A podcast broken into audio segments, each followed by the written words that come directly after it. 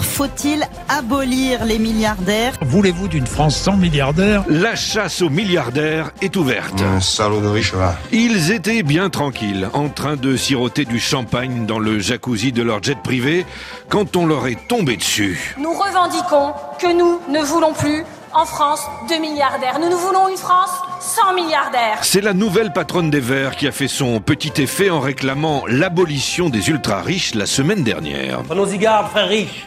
La coupe est pleine.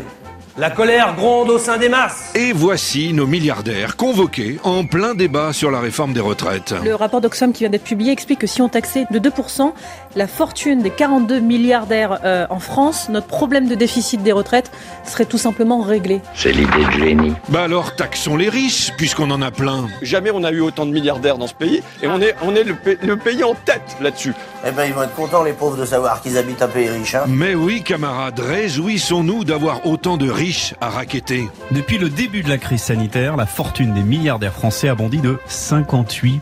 200 milliards de plus. Donc quand on est riche, ça ne s'arrête jamais. Et rassurez-vous, c'est pareil quand on est pauvre. Pardon. Le gouvernement ne veut pas en entendre parler, mais il semblerait logique de siphonner quelques lingots à nos rupins pour les retraites. L'argent ne fait pas le bonheur, mais on est tout de même bien content d'en avoir.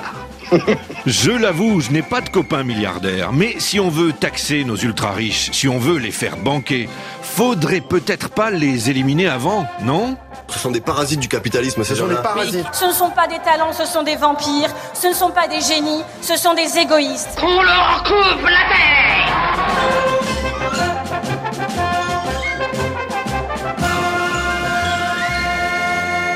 À Richecourt, il est bientôt 7 heures. Ça doit être chouette hein, quand même d'avoir du blé. Remarque d'être pauvre, ça occupe.